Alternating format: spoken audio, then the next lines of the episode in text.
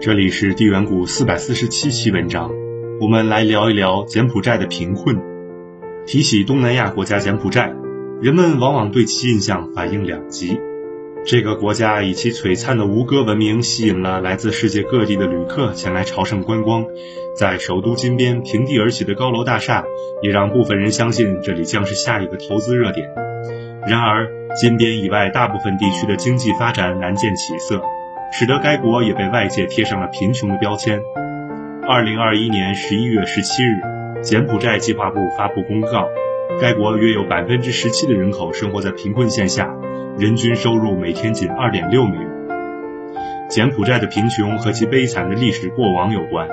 在将近二百年的岁月里，高棉民族都生活在水深火热之中。接二连三的殖民统治和国家内乱，都导致柬埔寨经济发展严重停滞不前，成了该国贫穷至今的主因。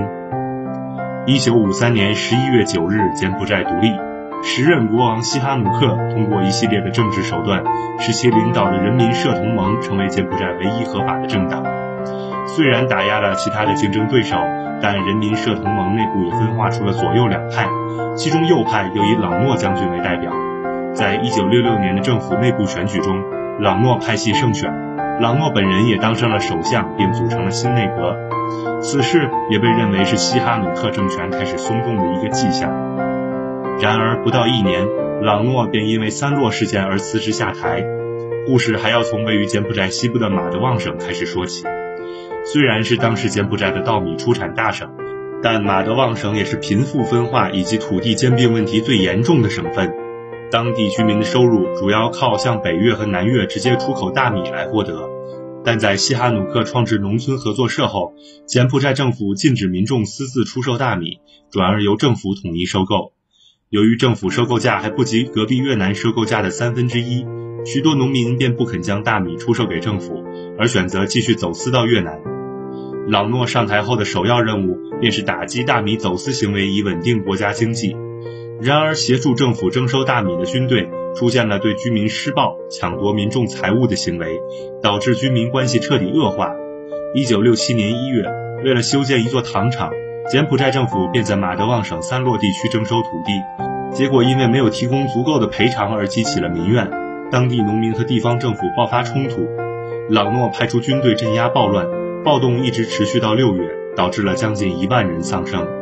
事件发生后，朗诺和马德旺省省长都受到处罚，而也有参与镇压行动的西哈努克皇家卫队却没有负上任何责任。三洛事件使得西哈努克和朗诺的矛盾进一步显化。一九六九年，朗诺二度当选首相，政治路线开始和西哈努克产生巨大分歧。西哈努克倾向于同社会主义国家交好，而朗诺则高调亲美，希望通过获得西方国家的协助来增强柬埔寨的军事实力，以和越共抗衡。一九七零年三月十八日，朗诺在美国支持下，趁着西哈努克出访苏联期间，发动政变，推翻了西哈努克政权。西哈努克随后流亡中国。朗诺发动政变后，联合美国对国内的共产主义势力进行打击，柬埔寨内战一触即发，造成大批民众流离失所。一九七零年十月，朗诺宣布成立高棉共和国，但朗诺本人十分昏庸，根本无心于发展经济，美国也减少了对朗诺政府的资助，红色高棉逐渐取得内战主动权。一九七五年四月十七日，波尔布特领导的红色高棉解放了金边。高棉共和国宣告终结，朗诺逃往美国。然而，一场更大的历史灾难才正要上演。红色高棉解放金边后，沃尔布特很快以美军即将轰炸金边为由，以武力强行将城里两百万人口迁往农村，想借此消灭城市人口，以实现他的农村共产主义。无数人在迁徙路途中饿死、病死。幸存的城市遣散人员被迫在农村地区从事农活，恶劣的工作环境、严重缺乏的粮食以及生活物资，导致大批民众在这种强制劳动下死亡。波尔布特执政期间越走越极端，大量的知识分子和无辜民众因为被贴上了政治犯的标签而遭到处决。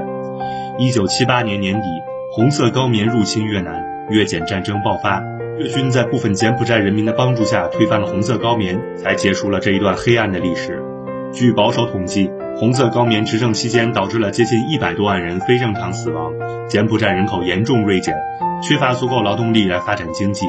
此外，内战所遗留下来的地雷和未爆弹散落在柬埔寨境内四处，间接使得本来就以农业为主的柬埔寨在战后发展更加艰难，进一步变得贫穷。总的来说，无论是在高棉共和国还是红色高棉当政时期，执政者们毫不关心民生，长期处于内斗，这才导致了柬埔寨经济发展近乎停滞，影响遗留至今。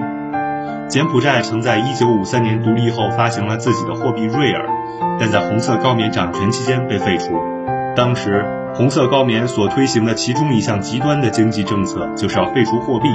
废除货币后的柬埔寨回到了以物换物的时代。瑞尔几乎从柬埔寨人民的生活中销声匿迹。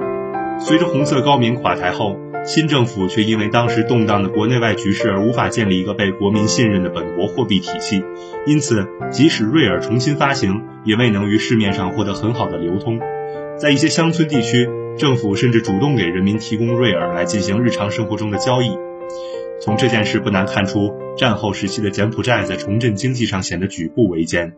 一九九二年，随着柬埔寨和平协定的签署以及联合国柬埔寨权力机构的建立，联合国维和部队于当年正式进驻柬埔寨。随着维和部队一同到来的，还有成堆的国际援助物资，当中包含了大批的美元。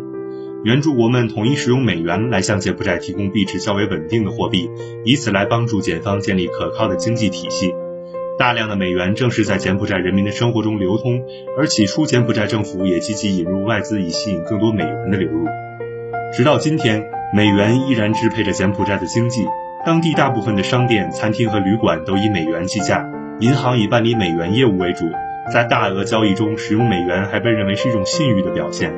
此外，由于美元硬币没有被引入，因此瑞尔只有在小额交易的时候偶尔被使用。当地使用的最多的瑞尔一般都是五百或一千面值的，相当于零点一二五或零点二五美元。美元和瑞尔并行的双货币政策在表面上看似缓和了柬埔寨国内的一些经济问题，但这样的经济政策也有其缺陷，对该国的经济发展造成了一些负面影响。首先，大量使用美元使得柬埔寨政府失去了大量的铸币税，无法赚取发行本国货币时所产生的收益。与此同时，美元化也让柬埔寨失去了货币政策的自主性。由于瑞尔的流通量太低，假如柬埔寨政府想要以增加或减少瑞尔的流通量来进行货币政策的调控，也难有成效，进一步弱化了本国经济。最后，美元的过度泛滥亦使得柬埔寨在国际贸易中处于不利地位。举例来说，作为柬埔寨经济支柱之一的成衣业出口，占了该国将近百分之六十的 GDP，早期多以美国为出口市场。尽管美元化减少了许多汇率风险，一度兴旺了成衣业，但随着近年来其他国家市场的重要性渐渐上升，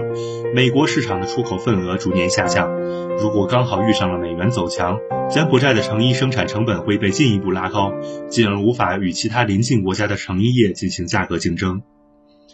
近年来，柬埔寨政府也意识到了过度美元化是导致该国经济弱化的原因之一，也开始推行了去美元化的行动。二零二零年五月二十八日，柬埔寨央行指示各大金融机构，从该年九月起，将对各机构提交给央行的一美元、五美元的小额纸币加收服务费，以此来引导市场减少使用小额美元。